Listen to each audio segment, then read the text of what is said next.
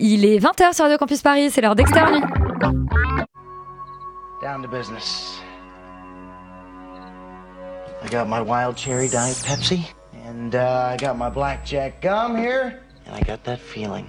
Mm, yeah, that familiar feeling that something rank is going down out there. Oui, non, non, vous vous trompez pas, il s'agit bien d'une apostrophe. Hein. Voilà, je m'adresse à vous, chers spectateurs. Don't ever feed him after midnight. She's! Alive!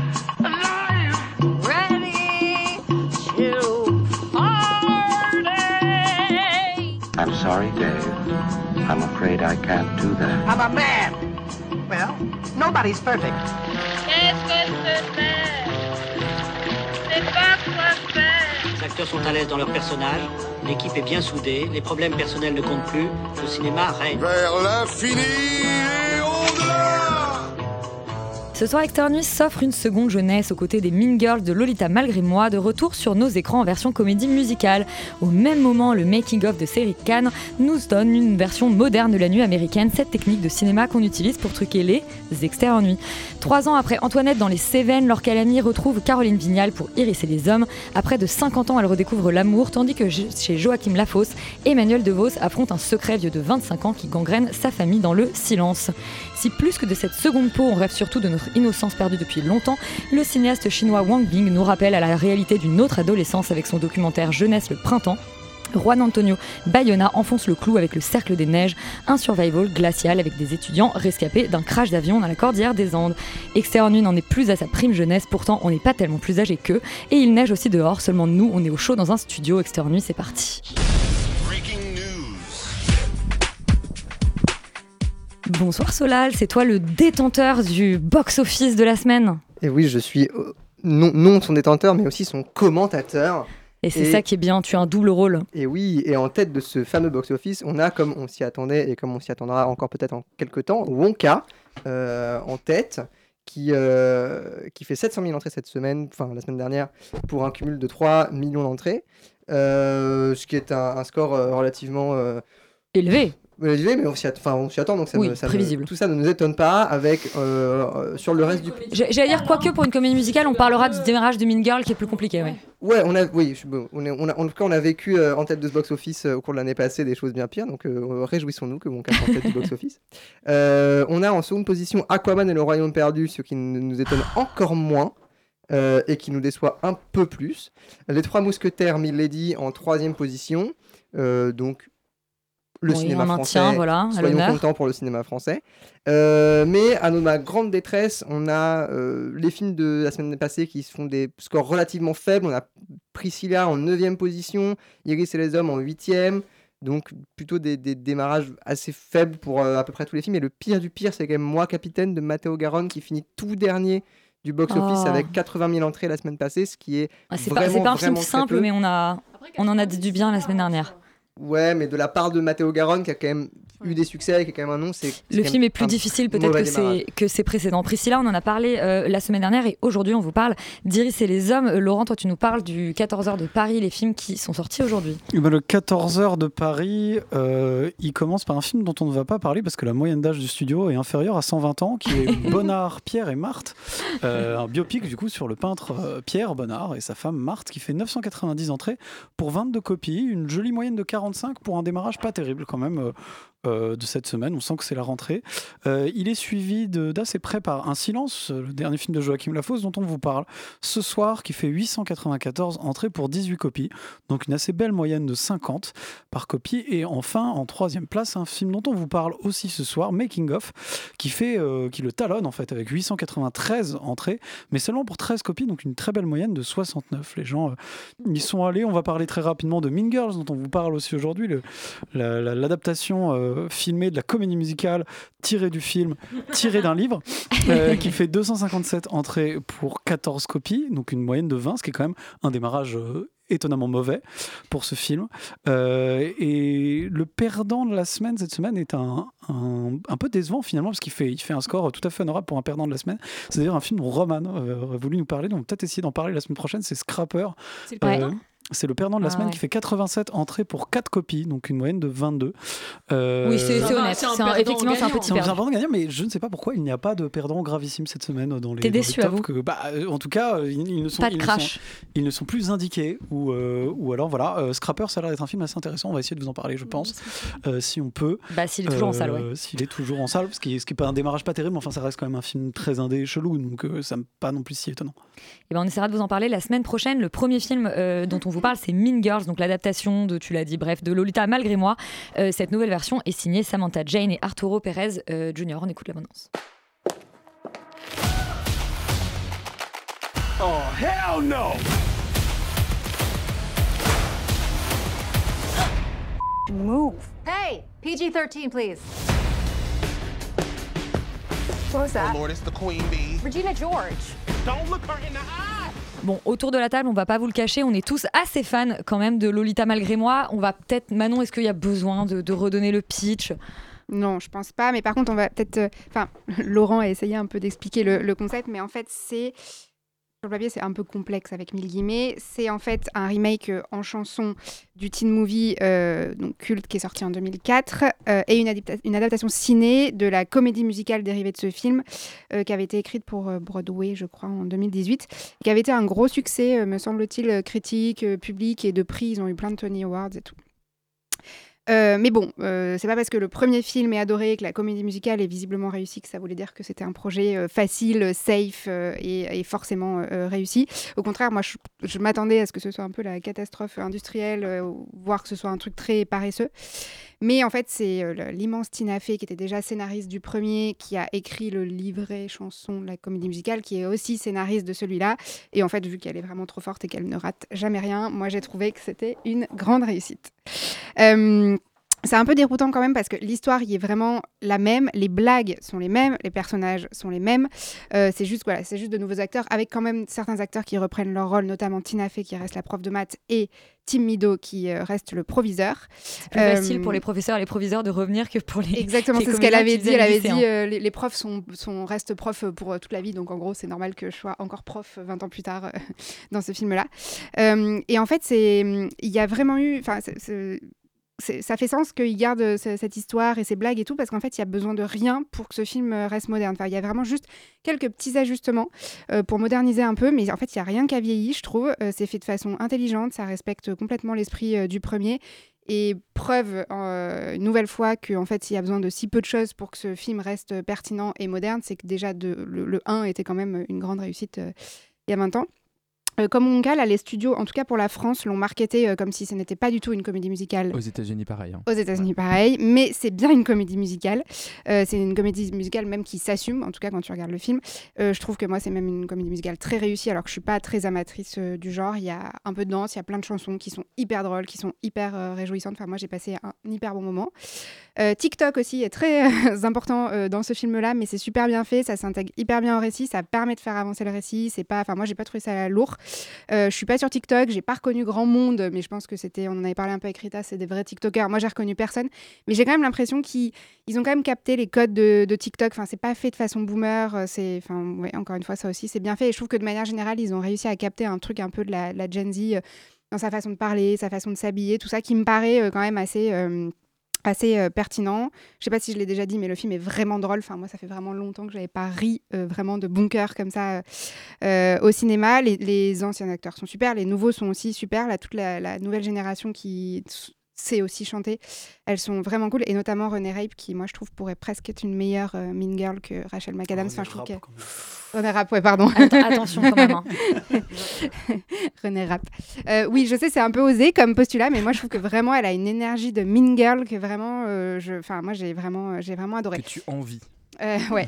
voilà. Après, je sais pas trop à qui s'adresse ce film parce que je pense que Mean Girl c'est culte pour euh, notre génération ici, peut-être pas pour des gens euh, beaucoup beaucoup plus jeunes. Et en même temps, c'est les codes qui, qui sont faits pour eux, c'est les chansons qui sont faites pour eux. Donc voilà, pas facile à, je trouve, à positionner, mais super réussi. Et moi, j'ai envie de voir la comédie musicale qui se joue à Londres en ce moment, je crois. Mais avant de donner la parole à la seule euh, Gen Z qui a vu le film euh, ce soir, on va la donner à la Mean Girl de l'équipe.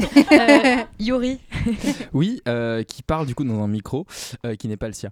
Euh, je, alors, je suis assez d'accord avec euh, ce que tu dis, Manon. Je vais être un peu plus sévère mm, pour ma part. Euh, effectivement, moi aussi, j'y allais avec les pires a priori en pensant que ça allait être une catastrophe. Il se trouve que la comédie musicale d'origine est effectivement super et euh, que euh, on avait un, on a, moi j'attendais vraiment ça. Mais je vois euh, Laurent Odoliner de la tête. Mais, mais c'est une ça. de mes critiques principales, c'est qu'en fait les chansons de base sont hyper bien.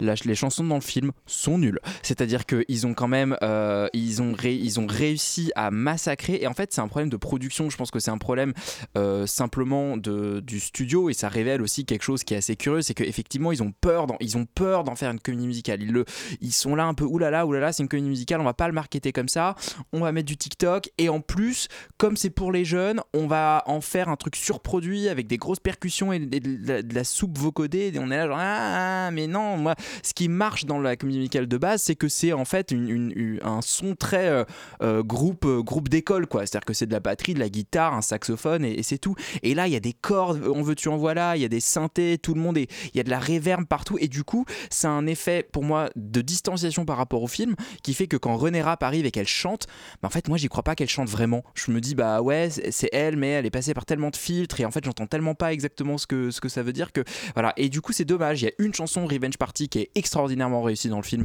par rapport, euh, enfin je veux dire qu'elle est très très bien adaptée mais pour le reste et notamment My Name is Regina George quand elle arrive dans la comédie musicale c'est hilarant et là je me dis quand même euh, c'est un peu euh, ça traîne des pieds c'est pas incroyable et, et ça se ça se vérifie malheureusement sur sur toutes les chansons et je trouve ça dommage et c'est incroyable à quel point euh, des mauvais arrangements en fait en réalité une mauvaise production musicale réussi à rendre des bonnes chansons pas bonnes. Et ça ça m'a un peu déçu.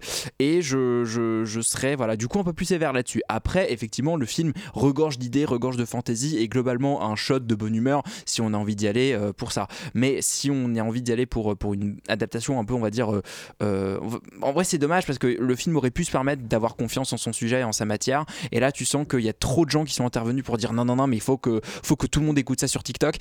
Et du coup ben ça c'est le petit truc boomer du film quand même c'est de dire que ouais les jeunes ils aiment la musique qui fait boum boum très fort et malheureusement, je pense que dans ça, ça a mal, enfin dans, la salle où j'étais, ça a quand même pas mal euh, rebuté les gens quoi. Ils, ils faisaient des grands. Ah Rita, tu peux récupérer ton micro pour nous donner ton avis? My... Non. Euh, alors, bon, moi, j'ai adoré le film, hein, je vais pas vous mentir. Je trouve la musique absolument ignoble. Il y a des trucs qui vont pas du tout, mais j'adore quand même. Je veux juste recont- recontextualiser et faire un petit rant, une petite euh, crise de nerfs, disons, un coup de gueule sur euh, les studios américains et les- de manière générale le cinéma mondial aujourd'hui qui n'a plus les couilles de faire des comédies musicales, en fait, qui n'a plus les ovaires de euh, vraiment poser des chansons et dire ça va être un film musical. Je pense que c'est parce que les publics sont trop cyniques. C'est au même titre pourquoi est-ce que toutes les comédies romantiques aujourd'hui euh, font comme si euh, tout le monde était là. Non, mais c'est pas vraiment une comédie romantique parce qu'on est un petit peu. C'est élevé. Et moi, Bien ça m'énerve. C'est aussi. euh, quand il y a eu le ras-le-bol des comédies musicales euh, dans les années 60, euh, c'est euh, fin des années 60, c'est parce qu'ils en avaient eu trop. Là, aujourd'hui, il y en a vraiment pas eu assez pour qu'on a- pour qu'on en ait ras-le-bol. Et je comprends pas pourquoi on n'assume pas de juste dire franchement, allons-y, faisons un film avec de la bonne musique. Je suis entièrement d'accord que je ne sais pas ce qui s'est passé sur la production de ces chansons. Moi, j'ai eu du mal à les écouter. Je suis allée réécouter la version Broadway après. Dont je suis pas la plus grande fan en plus. C'est pas mon délire musical, mais c'est tellement mieux. Par, ou alors c'est fun. En revanche, moi je pense que ce film a été très bien adapté pour 2024 et je pense que malheureusement les gens vont pas y aller, mais les jeunes qui vont y aller, s'ils ré- ils réussissent à créer un bouche à oreille, ça peut fonctionner parce que Tina Fey et euh, les autres auteurs et autrices du film et les réalisateurs et réalisatrices, ils ont réussi à créer un travail sur les réseaux sociaux. Tu parles de TikTok, mais pas que, juste d'ambiance réseaux sociaux qui fonctionne très très bien, comme Bob Burnham l'avait fait il y a quelques années avec euh, son 8th grade.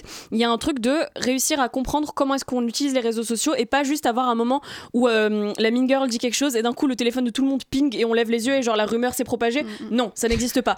Mais là, il y a un vrai truc. C'était Gossip Girl. Mais voilà, c'est ce genre de truc. Et alors là, ça fonctionne excessivement bien. Quand il se passe quelque chose, on voit les réactions TikTok. Effectivement, il y a des TikTokers euh, américains qui sont prés- présentés dans le film. Il y a aussi Megan Thee Stallion. Ça, c'est absolument. Dès qu'elle est quelque part, dans tous les cas, c'est génial. Euh, personnellement, René Rapp, j'ai eu peur d'elle. J'ai eu envie de l'embrasser. Donc je pense que c'est réussi. Euh, je pense que c'est une mean girl réussie en ce que je- à la fois j'avais peur à la fois j'avais envie d'être elle, d'être avec elle. C'est merveilleux. Le personnage de Katie, on n'en parle jamais. Donc le personnage censé être principal, parce qu'en fait, il est boring. On s'en fiche de Katie. Le film n'est pas sur elle. L'actrice est toute mignonne. Elle fait la même chose que Lindsay Lohan, un peu moins bien. Mais René Rapp, qui du coup joue Regina, Regina George, pour moi, passer après Rachel McAdams, c'est hyper compliqué et elle réussit à ajouter un truc plus sensuel peut-être à ce personnage que j'ai trouvé génial. Elle chante super bien. Dans ce film, sa voix est encore une fois un peu gâchée par euh, la production, comme disait Yuri, mais ça reste absolument elle a un, un charisme de malade et j'espère l'avoir dans d'autres choses et dans d'autres comédies musicales qui s'assument plus. Tout ça pour dire, il y a une mise en scène hyper inventive. Moi, c'est une scène de soirée qui m'est restée en tête. C'est un super moment. je suis en train de m'étouffer. c'est un super moment au même titre que Wonka. Je trouve que c'est tellement dommage qu'on ne markete plus bien ces comédies musicales parce que j'ai passé un trop bon moment et je vais y retourner parce que voilà quoi, c'est trop fun. Et non seulement René Rapp réussit à, à s'imposer par rapport à Mac- Rachel McAdams, et en plus, c'est pas la Mean Girl originale du spectacle. C'est-à-dire Oui. qu'elle a remplacé déjà Mm. quelqu'un et elle l'a complètement effacé, enfin, ce, qui est, ce qui est assez curieux. Bah. Her Time to Shine. Euh, Laurent, je te vois un peu plus ronchon, pourtant tu es un immense fan, toi, de Mean Girls. Moi, je suis un très gros fan, moi, de, je suis un en très gros VF. fan de, de- de Mean Girls. Ça, ça vous paraît absurde, mais c'est vrai. Je trouve que c'est un excellent film. Euh, et en fait, je vais être d'accord avec Yuri, donc je vais faire un peu la même critique. Moi, dans l'absolu, euh, je trouvais le projet quand même un peu coprophage et ça me faisait un peu bader sur le principe. C'est-à-dire que ça me faisait penser à, au, jeu vidéo Street Fighter sur Saturn qui était adapté du film lui-même adapté du jeu. quoi. C'est vraiment un truc euh, absurde à ce point-là. Euh, et en fait, non, je trouve que c'est très réussi. Enfin, on sent qu'il y a un vrai travail qui a été fait pour faire un, un truc qui, qui va marcher aujourd'hui. C'est pas, pas juste une adaptation de merde qui est faite pour. euh, pour, pour comment dire pour faire du cash autour d'une licence il y a une vraie volonté de faire un truc bien et euh, il y a des vrais beaux moments il y a des vrais beaux moments de mise en scène il y a euh, des, des comment des acteurs qui sont excellents ça chante bien Euh, on, est, on est vraiment sur globalement un, travail de qualité, j'ai envie de dire, pour, pour cette adaptation-là. Malheureusement, en fait, et le vrai problème, c'est que la musique a chier. C'est-à-dire que tu fais une comédie musicale où, en gros, le principal intérêt de faire un remake en comédie musicale sur un truc comme ça, c'est de rajouter de la musique. Si la musique est à chier, c'est compliqué quand même. Et je pense que. Et en fait, je pense que. Un peu comme tu l'as expliqué, je connaissais pas moi la version de je l'avais pas écouté, mais j'ai checké un peu après. En effet, c'est des versions plus longues et ça a l'air d'être mieux fait globalement. Euh, je pense que l'objectif en fait de la version de Broadway, c'est justement de parodier un peu tous ces trucs de band euh, euh, de, high school. Euh, et du coup, là, ça marche plus du tout parce qu'en fait, ils condensent tout, ils essayent de faire un truc en effet trop produit, trop machin, mais du coup, ça donne une espèce de décalage vu que les paroles du coup sont, sont nazes, mais que ça fonctionne si c'est écrit par des gamins de 15 ans. Mais sauf que là, en fait, on voit bien que c'est pas le cas. Il y y a une sorte de truc qui, qui marche pas en fait dans la musique. Euh, du coup, c'est vrai que j'ai un peu de mal à comprendre pourquoi est-ce qu'on irait voir ce truc-là alors qu'on pourrait aller voir le le film original, qui est honnêtement mieux, euh, à mon sens en tout cas, parce que toute la partie musicale est ratée et du coup, en fait, euh, prend la place euh, par rapport à ce qui se passe dans le film, euh, qui est du coup mieux fait, mieux amené. Euh, alors que et c'est dommage parce qu'en fait tout le monde a plutôt bien fait son travail, à part le côté musical, qui est très important dans une comédie musicale. Donc donc voilà, pour moi c'est pas c'est pas une très grande réussite. Dommage. Je pense que c'est plutôt à réserver aux fans du, du film original qui ont envie de le voir dans une nouvelle version ou à vraiment des gens qui je sais pas seraient réfractaires parce que ce serait trop vieux, peut-être des jeunes très jeunes qui, qui aimeraient voir ça parce que parce que ça fait dater pour voir l'original. Enfin, il date de quand des années 2000 Il date de 2004. 2004, ouais. Il a 20 ans, bon. Mais on sait jamais. euh, en tout cas, voilà. Les films de plus en plus vite. Euh, mais comme on est vraiment des Mean Girls et des fans de Lolita malgré moi, on va vous encourager à la fois à aller voir le film au cinéma, à écouter la comédie musicale et bien sûr euh, à voir le film original puisqu'on en est tous absolument fans. On va changer de registre, quoique on va rester quand même dans une comédie avec Making of de Série Khan. Toi, tu m'annonces ça comme ça, tu veux me quitter Mais quoi, ça n'existe plus quand il n'y a que l'usine. Tu sais très bien que c'est faux, il n'y a pas que l'usine. Regarde autour de toi, ça continue comme ça, tu vas tout perdre. Quoi Oh putain, t'as vu l'heure Qu'est-ce que t'as, tu veux baiser Non, on va pas baiser, je veux bosser. Oh non, oh non, tu fais Fais-moi bosser mon sexe, en supplie. Moteur Attendez, attendez Moteur, moteur Roman, on a droppé euh, le musical, mais on a gardé la comédie. Euh, Série Khan revient peu de temps après le procès Goldman. Ouais, très peu de avec temps, ce puisque- making of. Euh, tout à fait, making of, qui est donc en fait une, une sorte de mise en abîme d'un tournage sur des ouvriers d'une usine délocalisée. Et en fait, le film perd ses euh, coproducteurs en plein tournage, donc ils sont tous menacés en fait de, de devoir arrêter de tourner. Et dans ce tournage, on a un acteur égocentrique, Jonathan Cohen, une actrice qui veut percer, qui est Soulia Yacoub, une réal qui en, enfin pas un- une réal pardon, un réalisateur qui est donc Tony Podalides qui est en rupture amoureuse euh, avec euh, sa femme Valérie Donzelli et Joseph, Joseph qui rêve de faire du cinéma et à qui on va confier en fait euh, ce making of. Moi, je crois que je fais un peu une overdose des, des films mis en abîme, même si on a eu énormément du coup en 2023. Euh, et je comptais pas être particulièrement méchante avec celui-ci parce que je trouve qu'il a et des défauts et des qualités. Mais en fait, je lis que des critiques très élogieuses de, de making of et ça me donne euh, quand même envie de nuancer ma chronique puisque je trouve clairement qu'il n'y a pas de quoi être élogieux face à. en mal. En mal, ce film, ouais, ouais, tout à fait. Euh, parce que voilà, c'est pas un ratage total pour moi non plus. Il y a des passages qui sont assez réussis, je trouve, dans la, dans la comédie et parfois dans l'émotion. Moi, ça m'a attrapé quand euh, on a des scènes avec euh, le réalisateur et sa situation de, de couple, par exemple. Euh, mais malheureusement, je trouve que le, le film est super attendu, en fait, et pas original du tout. Encore une fois, il n'est pas aidé par tous les films qu'il y a eu en 2023, mais je trouve qu'il est surtout très classique dans son scénario. On a une, situation délicate avec des producteurs, un problème d'ego euh, pour les comédiens, un jeune qui rêve de cinéma, donc euh, euh, et un réalisateur angoissé. Enfin, il y a pourquoi pas, mais qu'est-ce qu'on me raconte de plus que ces clichés? Malheureusement, pas grand-chose. Euh, idem, l'espèce de parallèle, je trouve qu'il y a entre voilà la fiction en fait qui nous est racontée avec ses ouvriers et l'équipe du tournage. Je l'attends depuis la minute 1 du film, ce qui fait que quand ça arrive, je suis juste lassée en fait d'avoir vu ça venir à des kilomètres et en plus de trouver cette espèce de, comparaison euh, peu subtile. Euh, et en plus de ça, je crois que c'est mon véritable problème avec le film, c'est que je trouve qu'il s'éparpille énormément entre Joseph et le réalisateur. C'est qu'on n'a pas vraiment de point de vue, c'est très flou. Il, se veut un peu film choral et en fait, c'est pas du tout choral puisqu'on n'a pas euh, le point de vue de tous les personnages. Et personnellement, ça m'a créé un espèce de gros fossé entre moi et le film parce que je sais plus du tout quelle histoire on veut me raconter, si ce n'est celle de tout le monde et encore une fois d'un tournage. Et en fait, je crois que je m'en fous un petit peu dans le fond de cette histoire trop globale. Je crois pas non plus en cette histoire d'amour qui est entre Joseph et, et- et la comédienne, euh, puisqu'il y a un espèce de moment où il pète un câble euh, de colère, on se dit qu'il a des problèmes, en fait, tout simplement, on se dit pas autre chose. Enfin, il n'y a pas de trajectoire, en fait, euh, euh, qui soit euh, compréhensible, etc. Euh, donc voilà, je trouve que le, le film a des instants de comédie qui marchent, principalement quand Jonathan Cohen n'est pas là, mais peut-être que c'est parce que je sature, euh, et quelques, bonnes idées, mais tout ça reste euh, extrêmement en surface, euh, et ça ne prend jamais assez pour devenir quelque chose d'un peu euh, singulier, en fait. Yuri, je te voyais dodeliner de la tête. Tu es toi aussi un peu euh, mis. je vais, je vais m'arrêter là. Ouais. Sur ce making-of. Oui, en fait, je. Moi non plus, j'ai pas envie d'être très méchant avec le film parce que globalement, c'est quand même pas un mauvais film, faut pas déconner. Euh, c'est juste effectivement un film que moi je trouve euh, un peu gentiment vain. Enfin, c'est-à-dire qu'effectivement, il y a un peu un exercice de mise en abîme qu'on a déjà vu plein de fois. Et en fait, Roman, je, je, je reprendrai tout à fait tous tes arguments euh, de manière éhontée. Euh, non, mais dans le sens où effectivement, j'ai tout est effectivement assez attendu, et assez Et le problème euh, qui en est sous-tendu par ça c'est que le film n'a pas assez de recul sur ce qui sur ce qu'il veut parodier. Et en fait moi j'étais au début j'étais là ah ok on va voir un peu une parodie de film social français je suis 100% pour, allons-y, c'est rigolo. C'est-à-dire qu'on va, on va avoir un espèce de pseudo Stéphane Brisé qui fait des films avec des bourgeois qui racontent la vie des ouvriers. Ça, c'est marrant. Sauf qu'en fait, c'est pas ça. Et du coup, il va pas là-dedans. Et du coup, c'est un peu un tournage quelconque avec des acteurs quelconques et un producteur quelconque. Et puis, en fait, même les, les péripéties qui lui arrivent que Ah, mais on a changé la fin du scénario et les producteurs étaient pas au courant j'y crois pas des masses enfin et, et, et- et- et- en fait ça ne se passe pas vraiment comme ça non plus donc il y a un côté où, où tu te dis bon ok Xavier Beauvois qui joue en producteur c'est rigolo quand tu sais qui est Xavier Beauvois mais si tu sais pas qui est Xavier, Xavier Beauvois le, la blague est bof et euh, un film un peu nombriliste.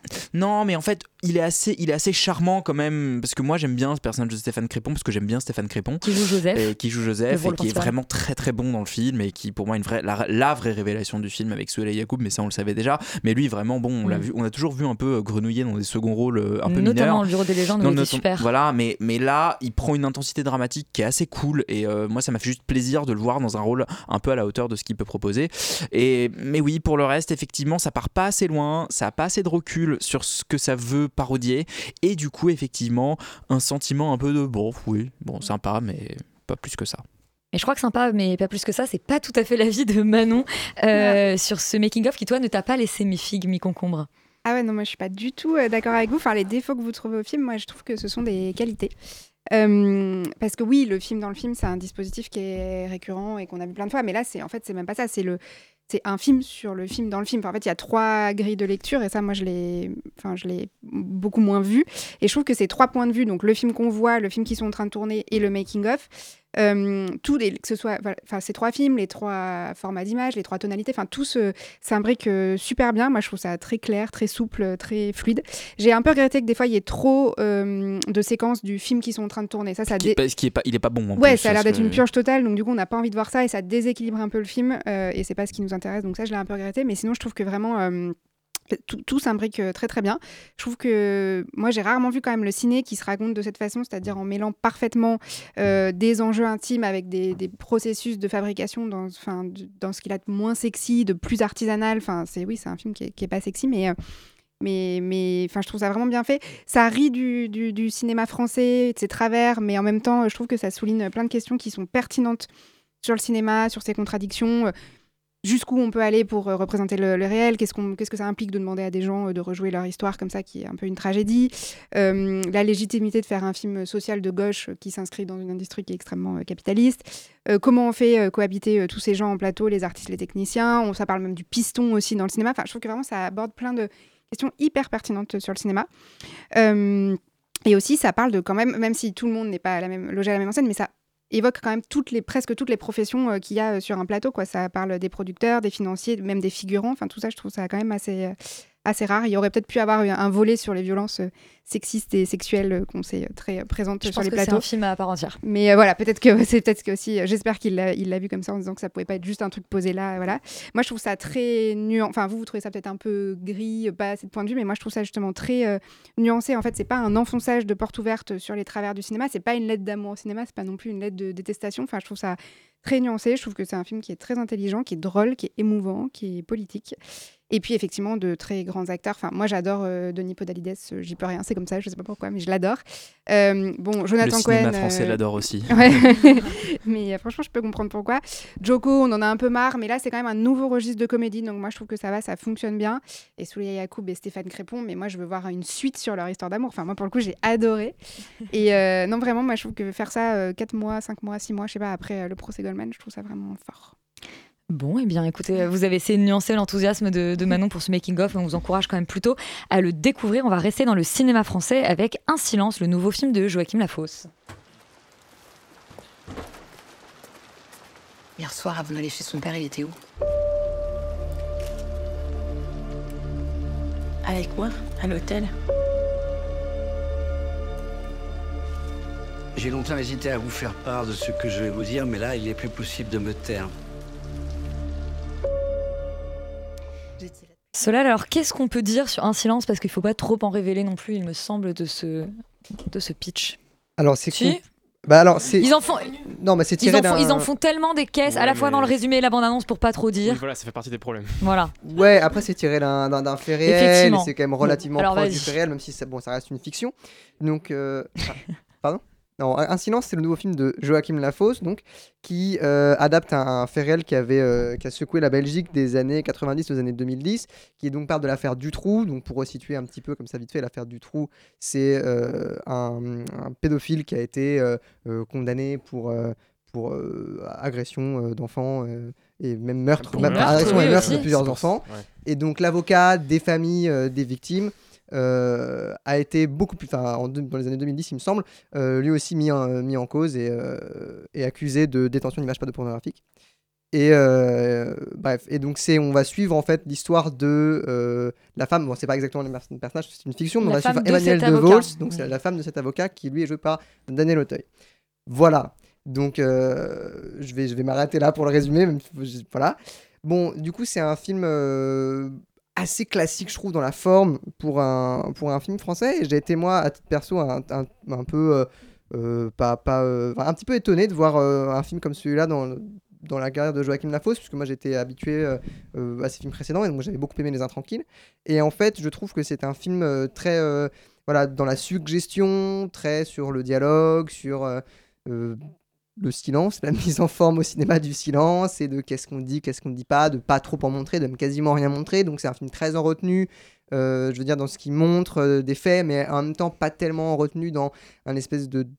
Moi, ce que je trouve un tout petit peu tire-larme parfois dans ce qui est dans le jeu des comédiens ou dans la direction prise de, la mise en scène, ce qui a qui m'agace un tout petit peu par moment, même si voilà, je trouve que c'est quand même du, je trouve que c'est quand même pour un film très classique dans la forme, c'est quand même du assez haut niveau de mise en scène. Je trouve quand même ça, ça, enfin, je veux dire, c'est pas, je vais, pas dire que c'est que c'est du cinéma français classique et qu'on s'emmerde parce que c'est pas du tout le cas. Je trouve que c'est quand même, c'est quand même un standard de qualité euh, qui, est assez haut, mais en même temps, il y a, pas, il manque, je trouverais, enfin, pour moi, une espèce de peps. Il y avait une espèce de fêlure, de, je sais pas, de quelque chose d'un peu à fleur de peau dans Les Intranquilles, dans les films précédents de Joachim Lafosse que je retrouve pas ici. Je trouve quelque chose de beaucoup plus plat, beaucoup plus intellectuel dans la forme, qui, voilà, je trouve, je trouve que ça, moi, ça me, ça m'a pas trop pris aux émotions et je pense que c'est un petit peu dommage quand, euh, quant à l'histoire qu'on raconte ici. Donc voilà, je suis, je, dirais pas que c'est mauvais. Je trouve que c'est quand même un super film. Donc je, moi, j'encourage plutôt à aller le voir. Maintenant, je, voilà, je, je trouve ça un tout petit peu, euh, peut-être un tout petit peu pas assez, quoi. Un tout petit peu, oui, ça s'arrête à la moitié, quoi. Euh, Valentin, est-ce que tu rejoins le diagnostic de Solal sur un silence un peu, un peu tiède ou inabouti? Oui, oui alors, bah, moi en fait c'est plutôt même une déception. C'est-à-dire que le- je trouve que le film il est assez réussi formellement. En tout cas, il y a des qualités formelles qu'on retrouve. Et moi j'avais pareil beaucoup aimé Les Intranquilles parce que je trouvais que formellement il y avait quelque chose de, de très très bien euh, qui s'était construit. Mais ça tenait, la, la sensibilité dont tu parles tenait peut-être aussi au sujet et à la prestation de Damien Bonnard, etc. Ouais, Là, l'impression que la direction d'acteurs ils savent pas tous quoi faire de cette histoire. Euh, notamment, j'étais hyper déçu par Daniel Auteuil que je trouve euh, à côté de ses pompes alors qu'on l'a Alors tout le monde le dit tellement grand dans ce film. Mais oui, mais parce que les gens se rappellent de ses autres euh, rôles avant. et oui, il est extraordinaire chez Haneke, mais pas ici. Euh, donc, euh, bon, bah, c'est compliqué. En fait, le film fait deux choix dès le départ c'est de te dire, d'essayer de- d'une part de narrer par l'arrière en disant voilà comment on en est arrivé là. C'est un premier choix scénaristique. Et puis de dire aussi, on va adopter le point de vue des complices ou de la, de la coupable slash complice, parce que c'est toute l'ambiguïté du personnage d'Emmanuel DeVos, qui est sa femme, qui donc va connaître ce qui se passe, ne va pas dire les choses pendant des années et des années. Ça, c'est dit formellement par l'utilisation des gros plans. Par... Et donc, en fait, ces deux éléments-là font que le film pêche en fait complètement à la fin, parce que moi, je me dis, ok, c'est ces deux trucs-là, on va faire ça. Et en fait, le film, d'une part, n'arrive pas à construire de la tension, et donc il n'arrive pas à être un vrai thriller, à me dire, voilà comment on est arrivé là par une suite, une mécanique inéluctable des choses. En fait, il n'arrive pas à construire ça. Donc, euh, quand on arrive au dénouement, ben, on a l'impression que la phase d'exposition a duré beaucoup trop longtemps et que tout s'est précipité d'un point de vue. Enfin, ce qui fait qu'on n'arrive pas du tout à adhérer à ce qui ce qui est raconté. Et puis, de l'autre côté, c'est que. Il y a des incohérences dans les personnages. Et donc, en fait, il y a un gros défaut d'écriture euh, de- des deux personnages importants, c'est-à-dire du personnage d'Emmanuel DeVos, qui est la femme, et du personnage du fils, qui, euh, dont on nous sous-entend qu'en fait, bah, potentiellement, il a fait l'objet d'abus, mais on ne sait pas, c'est- très compliqué. Peut-être que lui-même a été un peu contaminé, contaminé quelque part inconsciemment par, euh, par, les, par le, les vices de son père. Il y avait des choses hyper intéressantes à aller travailler de ce côté-là. Or, le personnage du fils est extrêmement mal écrit, extrêmement mal interprété aussi, malheureusement. Donc, ça, ça fait que le film, en définitive, je le trouve très désarticulé. C'est-à-dire que euh, il trouve pas son rythme entre thriller et drame euh, psychologique parce qu'on sent que c'est vers ça qu'en fait la fausse voulait aller foncièrement. Euh, il n'arrive pas formellement même à trouver une formule qui fonctionne parce que sur les dernières séquences ça se précipite, il y a beaucoup de musique, le montage devient hyper cut. On, on comprend pas exactement pourquoi on va vers ça alors que jusqu'ici c'était très maîtrisé, très dans la retenue. Et donc au final, bon, en fait on a des, on a un film qui tient pas vraiment debout, euh, qui a été construit bizarrement et qui Bah, se trouve être bancal quoi. C'est Ouais, très étrange. Je suis assez d'accord, j'ai l'impression qu'il y a un peu deux jambes qui, qui, qui font pas trop tenir Mm. le truc, qui sont assez différentes. C'est-à-dire qu'en fait, moi je, je vois un espèce de double mouvement, c'est-à-dire qu'en même temps, effectivement, le film prend soin de de, de, de pas être certain de ce qu'il dit, de euh, voilà, euh, un peu planter des graines par-ci par-là, et en même temps de pas affirmer que euh, un tel et tel est responsable, qui sait, qui sait pas, on est un peu dans le flou à ce niveau-là. Mais en même temps, le film accable et assez manichéen sur ces personnages, c'est-à-dire accable certains personnages Ouais. et pas d'autres, et le film prend clairement soin de ne pas trop accabler le personnage de, de Emmanuel DeVos, donc d'Astrid. Euh, alors que bah, de fait, elle est quand même complice de son mari pendant des dizaines d'années. Mais je pense qu'il essaie de travailler une forme d'ambiguïté, mais il n'y parvient pas en fait. Euh, Ce personnage, effectivement, il, tu, tu sors en ayant l'impression que tu es son côté, alors que c'est dans le fond très problématique. Enfin, Ouais, bah, non, mais moi je peux comprendre. mais il y a quand même, dans le film, il y a quand même plusieurs générations de, de, de gens, et donc, il y a des, donc le, le rapport au science n'est pas le même entre, les, entre, entre toutes Ouais. ces différentes personnes. Et donc voilà, c'est- je pense que c'est aussi là-dessus qu'il y a un peu un terrain de neutralité en disant voilà, c'est peut-être une autre génération, une autre époque, etc. Je- J'ai l'impression que c'est un peu l'excuse du film, mais en même temps, je- voilà, moi je trouve que ça manque un petit peu peut-être de parti pris à certains moments, ou enfin, c'est-à-dire que soit on prend complètement, soit parce qu'en fait le film prend parti par endroits et pas à d'autres, donc il y a quand même un espèce de truc où du coup, je trouve ça un tout petit peu biaisé sans forcément l'assumer, quoi.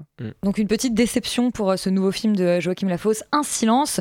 Euh, et on va maintenant s'intéresser au nouveau film de Caroline Vignal qui revient trois ans et demi après euh, Iris, après pardon Antoine est dans les Cévennes avec Iris et les hommes et toujours Laure Calamy.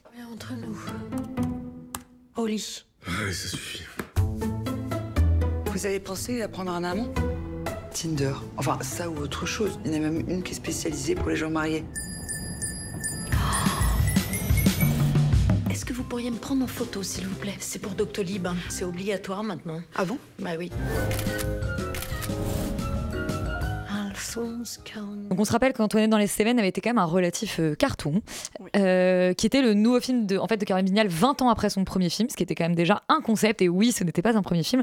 Euh, Iris et les hommes est donc son troisième film, un nouveau Laure Calamy movie, Rita. Eh bien, tu m'apprends du coup que Caroline Vignal n'a pas 35-40 ans. Ce qui Ah non, elle en a je- 54. Très bien. Bah, ceci Je sais son âge, c'est bizarre. Euh, alors, moi j'ai vu énormément. Alors, je suis sur le site Letterboxd sur lequel je lis beaucoup de critiques et j'ai vu que des critiques de garçons sur euh, et les hommes qui sont toutes des critiques de Ah, c'est n'importe quoi sur le polyamour, elle a rien compris. Certes, ce- je ne demande pas à Caroline Vignal de m'expliquer le polyamour, ni même d'avoir un propos politiquement intéressant sur qu'est-ce que c'est que de tromper son mari. Je m'en fous. Moi, j'y allais pour voir une comédie romantique et surtout pour voir Vincent. Parce que Vincent Elbaz, on le voit jamais au cinéma et surtout on le voit jamais comme euh, leading man sexy et là il l'est et merci Dieu, merci Caroline Vignal. Parce que franchement j'y suis allée ex- exclusivement pour ça et parce que j'adore leur calami et j'ai découvert une troisième personne dans ce film en la personne de Suzanne Debec qui pour moi est une révélation. C'est la- l'assistante euh, de Laure Calamy qui est dentiste dans ce film, je le viens de Oui, me oui, c'est ça, exactement. J'allais- J'ai- pensé à Vincent Elbaz, j'ai tout oublié. Nos regards se sont Euh, croisés. voilà. en fait, c'est donc l'histoire de Iris qui est mariée avec son. Avec, euh, donc, c'est Calamy qui est mariée avec Vincent Elbaz depuis euh, 15-20 ans. Ils ont deux filles. Ils ont une vie euh, sous toute couture parfaite. Ils habitent dans un grand appartement haussmanien. Ils- elle est dentiste. Lui, il est euh, quelque chose avec son ordinateur. Probablement ingénieur informatique. non, c'est enfin genre start-up, je sais pas, il a un casque Apple, on sait pas trop ce qu'il fait, il est sur son ordi, il télétravaille quoi. Euh, et enfin il envoie, il envoie des mails, je sais pas. En tout cas, et ils ont deux filles avec qui ils s'entendent bien, ils sont amoureux l'un de l'autre, ils sont là l'un pour l'autre, ils habitent, enfin tout va bien, mais euh, Sauf que.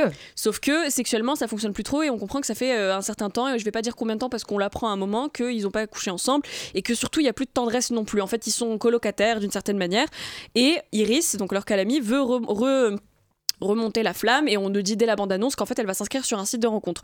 Là est le problème principal pour moi qui est que il y a aucun aucune transition entre le moment où on lui propose le site de rencontre, enfin l'appli d'ailleurs, et le moment où elle le fait, elle ne se pose aucune question, elle ne se dit pas je vais peut-être d'abord parler à mon mari voir si on peut pas discuter directement en mode Hum, pourquoi pas? Et elle se crée un compte et par ailleurs elle est ni en silencieux ni l'application est cachée ni elle désactive les notifications.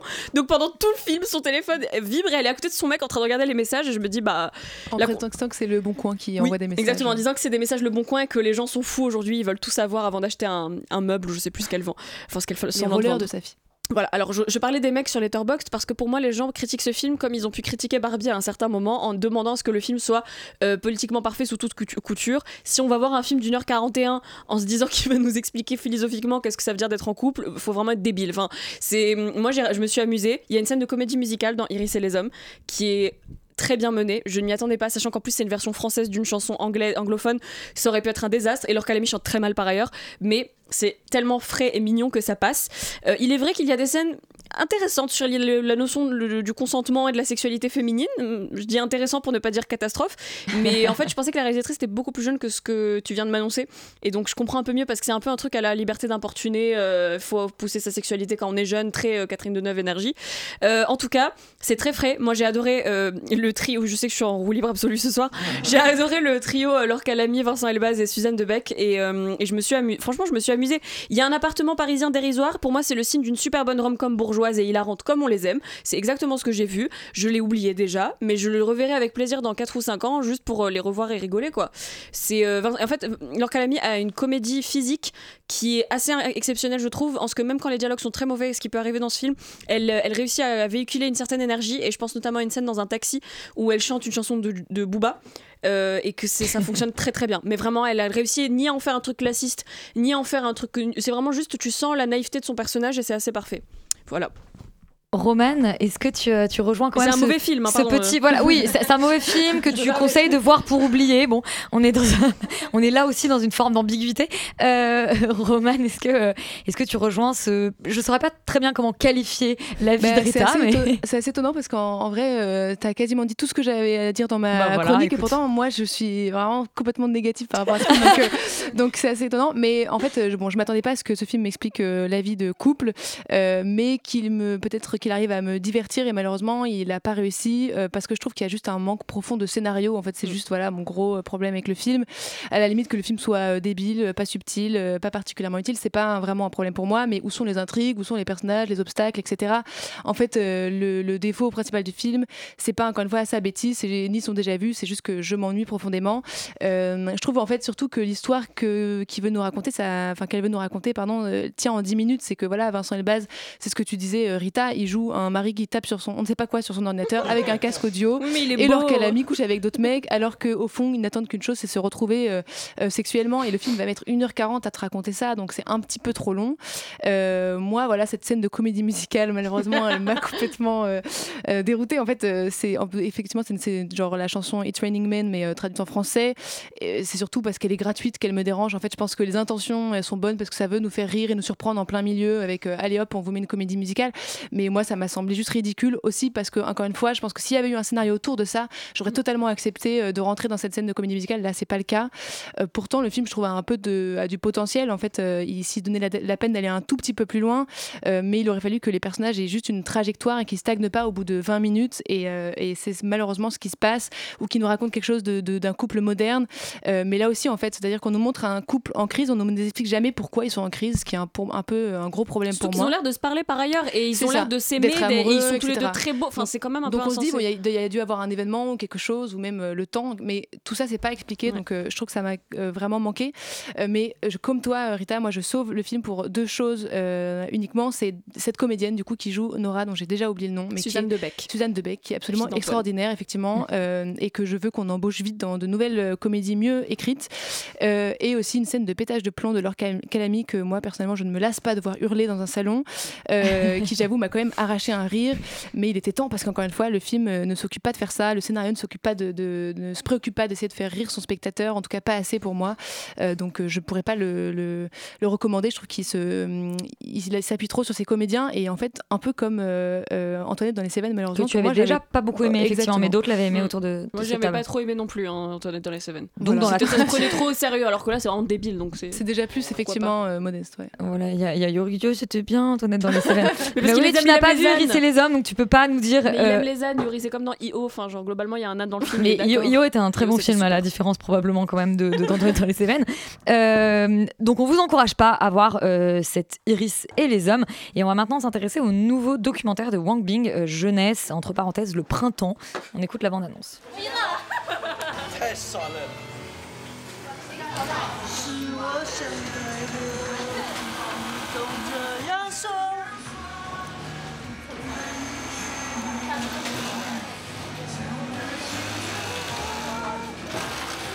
hors antenne, pendant la bande-annonce, euh, tes camarades Valentin disaient deux salles, deux ambiances. Effectivement, toi, tu es allé voir donc, ce documentaire euh, jeunesse de, euh, de Wang Bing.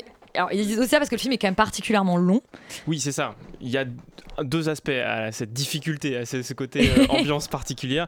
C'est que d'une part, effectivement, c'est un documentaire sur les ouvriers textiles euh, en Chine, donc à Zili, il me semble, euh, qui est une ville chinoise. Pas très loin de Shanghai. Voilà, qui produit à, à proximité de Shanghai, qui est une sorte de ville dortoir où il y a un- une succession d'entrepôts sur quelques rues. D'ailleurs, le documentaire précise, bien qu'on est sur deux rues, qui vraiment accumulent les ateliers. Et effectivement, donc c'est un documentaire extrêmement pénible dont le sujet est d'une lourdeur quand même assez pesante. Mais Wang Bing, c'est un réalisateur chinois, donc on l'a dit. euh, c'est pas son coup d'essai, c'est-à-dire que c'est quelqu'un qui se spécialise dans les lieux où tu ne veux pas aller. Euh, c'est-à-dire, ça va de la bourgade en pleine, dé- pleine décrépitude économique qui va filmer sur 30 ans à euh, l'asile psychiatrique, enfin au camp de, de rééducation, enfin, enfin camp de rééducation, euh, je, je sais les termes officiels du régime chinois, hein, on a bien compris. Euh, donc que des endroits formidables. Et donc là, c'est presque le moins pire finalement. C'est presque un film léger à l'échelle de sa filmographie. Et le deuxième gros problème, c'est que ça fait effectivement 3h40, d'où euh, l'inanité d'une certaine partie des critiques françaises qui quand même s'apesantissent sur le fait que c'est oh c'est un peu dur à regarder. Bah oui mon coco, c'est un peu le principe. C'est-à-dire qu'effectivement, tu vas pas en te disant que ça va te divertir, c'est pas du tout l'objet. L'idée c'est effectivement de s'ancrer de manière répétitive avec une caméra qui doit être plus ou moins scotchée au niveau de son ventre euh, et qui va filmer les ouvriers euh, du coup avec des plans très fixes pendant des minutes et des minutes et des minutes et des minutes et le but c'est de se rendre compte que leur vie est douloureuse parce que la tienne devient douloureuse devant le film et c'est un peu le toute la logique derrière c'est la meilleure pub pour le Made in France que j'ai jamais vu de ma vie parce que de fait ça te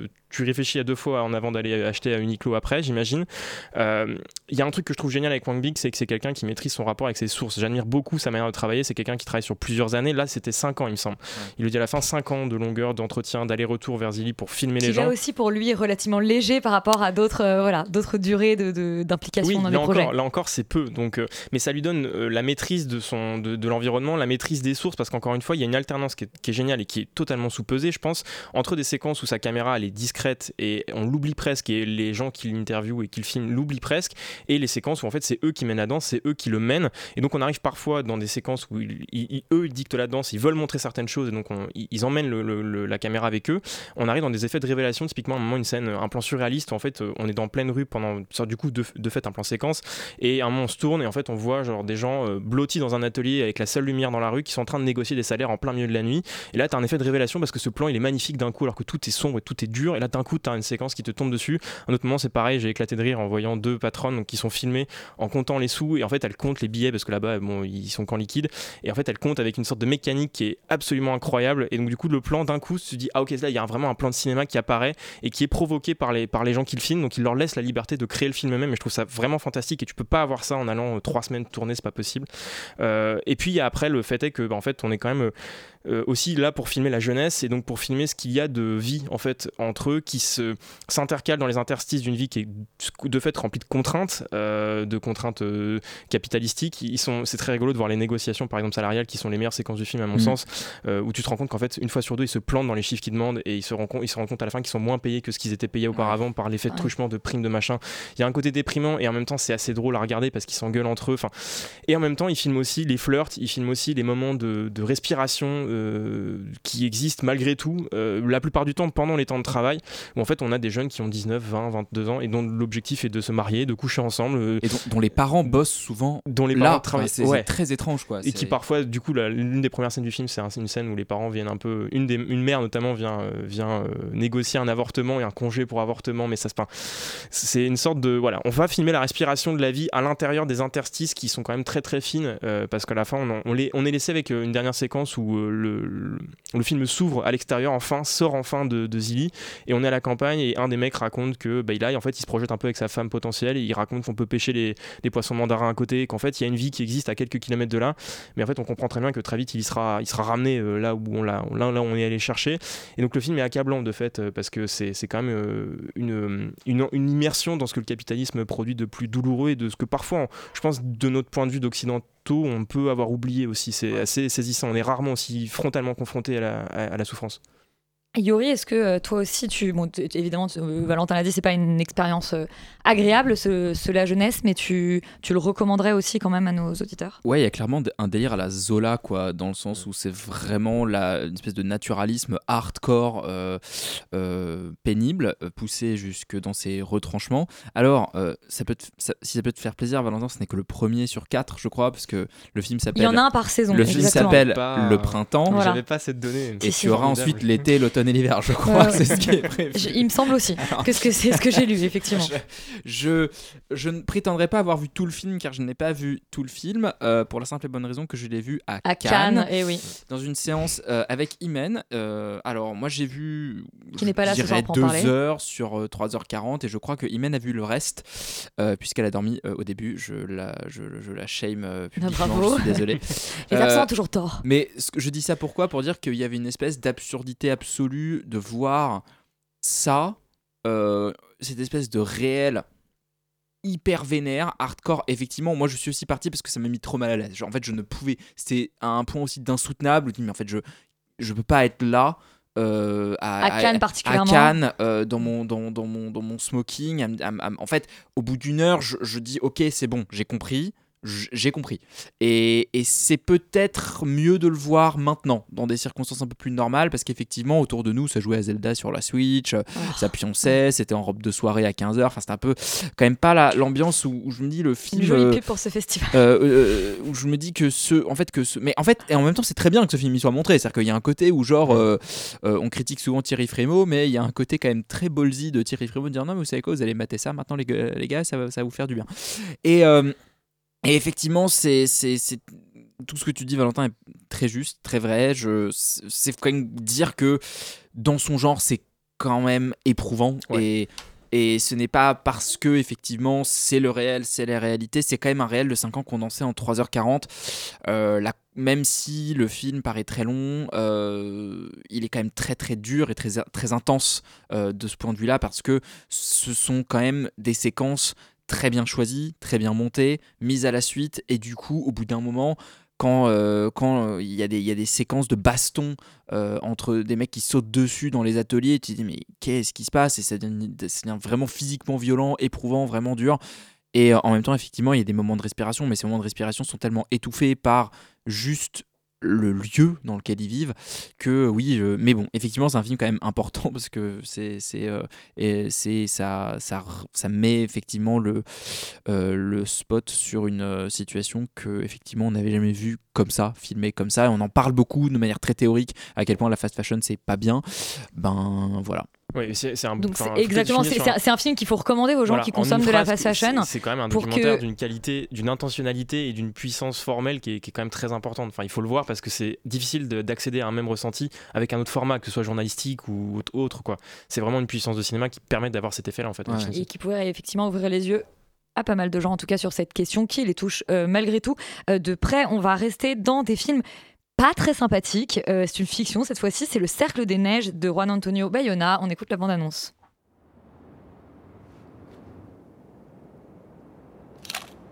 Pregunto para quién serán esas imágenes. Tal vez sean para nuestras familias. Volveremos a vivir en su imaginación. ¿Qué nos pasó? ¿Qué pasa cuando el mundo te abandona?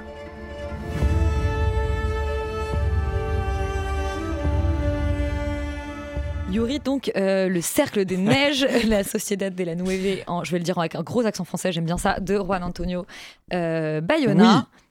Film que nous avons vu tous les deux au cinéma au cinéma, à la Cinémathèque. Il est aujourd'hui disponible sur Voilà. Netflix. Nous Et je- et j'aimerais souligner ce point parce que euh, je pense que ça change beaucoup.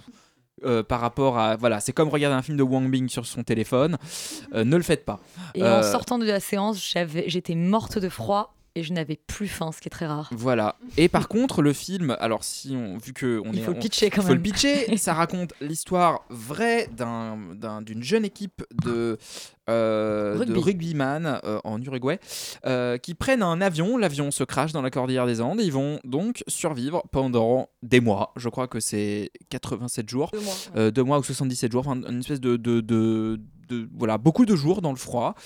Euh, et comment qu'ils vont faire en fait? C'est ça le- le- l'histoire du film et c'est à peu près tout. Et c'est Juan Antonio Bayona, Bayona qu'on connaît pour quelques minutes après minuit ou pour euh, le plus oubliable Jurassic World 2. C'est Euh, aussi The Impossible ou, ou L'Orphelinat quand même. oui, voilà, l'orphelinat qui était un peu son, son grand fait d'armes.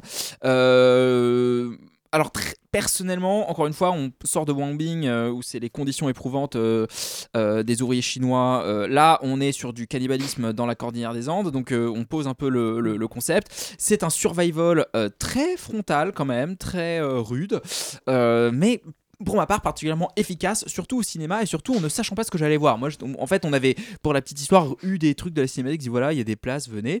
Donc on y est allé. On ne savait pas de quoi on ça savait parlait. pas de quoi ça parlait. Et le truc commence, t'as un crash d'avion. Et à partir du moment où tu comprends qu'ils vont se bouffer les uns les autres, tu dis ok. Et en fait, le, film va comme ça, euh, de manière assez clinique euh, et assez euh, précise, quand même raconter en fait l'horreur que, ça a été. C'est un film que j'ai trouvé par ailleurs dans dans sa facture de film de survival très très solide.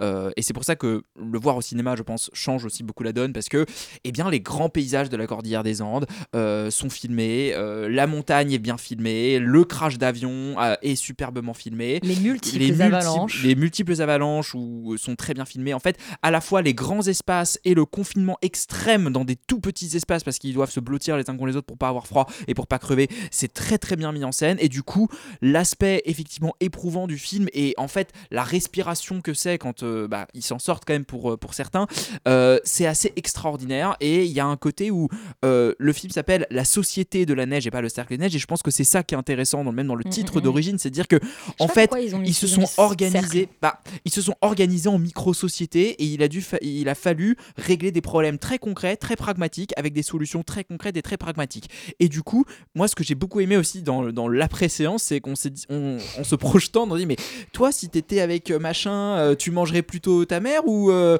ou ta sœur? Enfin, On a passé une bonne soirée, hein. On a passé une bonne soirée à discuter. On est quand même allé au resto. À, à- à- à chercher des, des, des- des espèces de, de, de- de cas concrets de mais en fait qu'est- qu'est-ce qui est le plus horrible en fait? Est-ce que c'est de crever, de, de mourir de faim ou de, en fait d'accepter ces règles sociales mises en place avec des gens qui ont des rôles spécifiques? Les bouchers, euh, on va les mettre un peu à l'écart, euh, on va jamais voir. En fait, et du coup, le film reste à la fois très pudique sur ce qu'il veut montrer. On voit jamais, je crois, de gens se faire démembrer. Non. Et en même temps, il y a une, une- une espèce de violence psychologique et d'horreur, et en même temps de résilience. Et, de, et c'est ça que j'ai trouvé très beau, euh, et peut-être un peu too much. C'est-à-dire qu'effectivement, Bayona, il y va avec euh, euh, ses violons baroques espagnols, euh, de, de, sur, son, sur en fait le côté, oui, mais tu comprends, c'est la grande histoire. Avec une voix off. Avec une voix off qui est extrêmement lourdingue. Ça, je suis bien d'accord. Mais bon. Dans la globalité, c'est quand même une expérience de cinéma euh, qui- qu'il est triste de retrouver sur Netflix. Et il y a un élément effectivement que tu n'as pas mentionné dans le côté effectivement très espagnol, etc. C'est qu'il y a un enjeu pour lequel manger un être humain c'est difficile pour eux, c'est qu'ils sont extrêmement catholiques. Et alors visiblement, et que, et que effectivement, il l'a même, il l'a même réduit. Que dans la effectivement vraie par rapport vie, à la, la réalité. Et par rapport à la réalité, il y a tout l'après où en Ils fait sont on à peu a près décou- tous potes aussi. quand même. Oui, ils sont tous potes et puis en fait il y a tout un pas tes où- potes, Laurent Où après ils sont allés. euh, Ça dépend lesquels.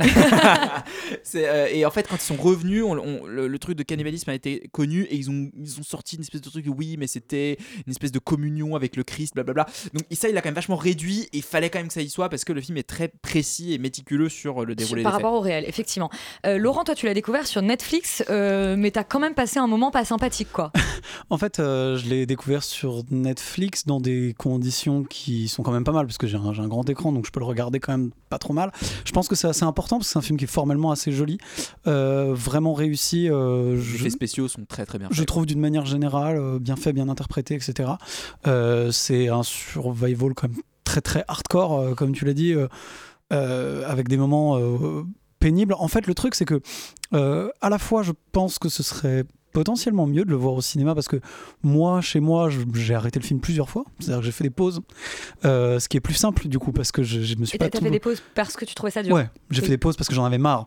J'en avais marre de les voir galérer, quoi. C'est vraiment, c'est vraiment un niveau de hardcore très compliqué. C'est un peu l'avantage de le regarder sur Netflix par rapport au cinéma. Nous, on était prisonniers. Euh, mais quand t'es prisonnier, du coup, je pense que ça rend l'expérience plus forte. Euh, c'est pour ça que, en effet, c'est à mon avis pas tout à fait la même chose et que je pense que pour la majorité des gens qui sont pas trop masochistes, le regarder chez soi est peut-être un peu plus simple parce que ça leur permet de, de respirer deux minutes. Euh, euh, en dehors de ça, euh, ouais, bon, bah, encore une fois, le film est, réussi plutôt. C'est bien fait. Il y a petit problème de voix off, petit problème de voilà, de- deux trois trucs de mauvais goût comme ça. Mais dans l'ensemble, c'est quand même vraiment euh, très solide, très bien joué. Euh, Voilà, belle production design, tout ça. Euh, moi, en fait, presque la, seule question qui se pose pour moi sur ce genre de film, c'est quelle est l'opportunité de les faire? C'est-à-dire que c'est- pas tellement le travail du critique normalement de se poser la question est-ce que le film devrait être fait ou pas? La question c'est de savoir est-ce qu'il est bien fait, est-ce qu'il est pas bien fait. Là, quand même, c'est tellement vénère, c'est tellement hardcore que qu'on est à un stade où je vois pas pourquoi ce serait tu vois, projeté à des gens. En C'est-à-dire fait, que moi je pense que l'aspect Netflix il joue dedans dans le sens où c'est une histoire qui est extrêmement connue dans le monde latino-américain qui qui a été adaptée même déjà plusieurs fois Mhm. en ouais. film en a livre en- documentaires. Manon était Voilà. traumatisée par une version précédente du Et, film. euh, et, euh, et du coup, moi personnellement, je ne connaissais absolument Moi pas cette histoire-là, au-delà de la légende urbaine et euh, tu savais les gens qui se sont euh, mangés euh, sur bref. Et du coup, je pense que l'aspect effectivement film international, Netflix, ça permet en fait je pense pour Netflix de dire voilà on va raconter cette histoire au plus grand, mon- au plus grand nombre Et tu sur la parles, plateforme. tu parles fait. de cannibalisme, ce qui est presque, enfin, ce qui est terrible pour vous, pour vous rendiez compte en fait du truc, c'est que c'est presque le début du film. Ouais, ouais. Ah oui, oui, c'est- le cadet de leur souci. C'est-à-dire qu'en fait, c'est- c'est c'est la base. quoi. Après, on va dans d'autres trucs, et, et c'est pour ça que ça rend le film. Le film est vraiment hardcore. hein. Le- moi, je, je suis pas non plus euh, un perdreau de l'année, quoi. Je- J'en ai vu des films et des bien sales. Celui-là, il est rude, il est vraiment dur. Il est quand même un, pour un public très averti, je pense. Euh, et du coup, ça rend le truc presque. Enfin, ça rend le projet presque un peu étrange parce que parce que en fait. C'est euh, quand même un film d'aventure aussi, honnêtement. oui, c'est un film Ouais, aventure. le, moment, Enfin, le, moment où il- le moment où à la fin ils montent, ils font l'escalade et tout, il y a quand même des plans. qui Bien sont sûr, mais en fait parce que, et moi, je, parce oui. que c'est super joli, que c'est super bien fait. Et, et là, où tu, là où tu ne sais plus à quel moment c'est des effets spéciaux, ou c'est la vraie montagne, ou c'est des trucs comme ça, enfin, c'est quand même des. Mais là, là, voilà, là où je veux en venir, c'est que voilà, c'est un, c'est- c'est un film qui a un gros budget, qui, est un- qui, est, qui est présenté pour un grand public. Je, je, je, j'ai du mal à croire que ce soit le genre de film qu'on puisse présenter au grand public. C'est-à-dire que c'est vénère à ce point. Euh, après, euh, c'est est très bien le top fait. de Netflix, hein, ceci après, c'est très bien fait et c'est- c'est c'est plutôt un bon film dans le genre. C'est pas forcément trop ma cam en termes de, de ce type de genre-là, mais, mais, mais clairement, on sent que c'est voilà, que c'est un bon travail, que c'est bien fait. Maintenant, préparez-vous quand même. c'est c'est pour les grandes personnes. Bon, voilà, si vous êtes une grande personne et que vous n'avez peur ni du froid ni du cannibalisme, on vous recommande euh, ce Cercle des Neiges. C'est la fin d'Extérieur Nuit. On remercie euh, Yann et Axel d'avoir réalisé l'émission. Euh, nous, on va aller manger mais après avoir parti- parlé de cannibalisme et on vous laisse avec la fraîche liste sur Radio Campus Paris. What did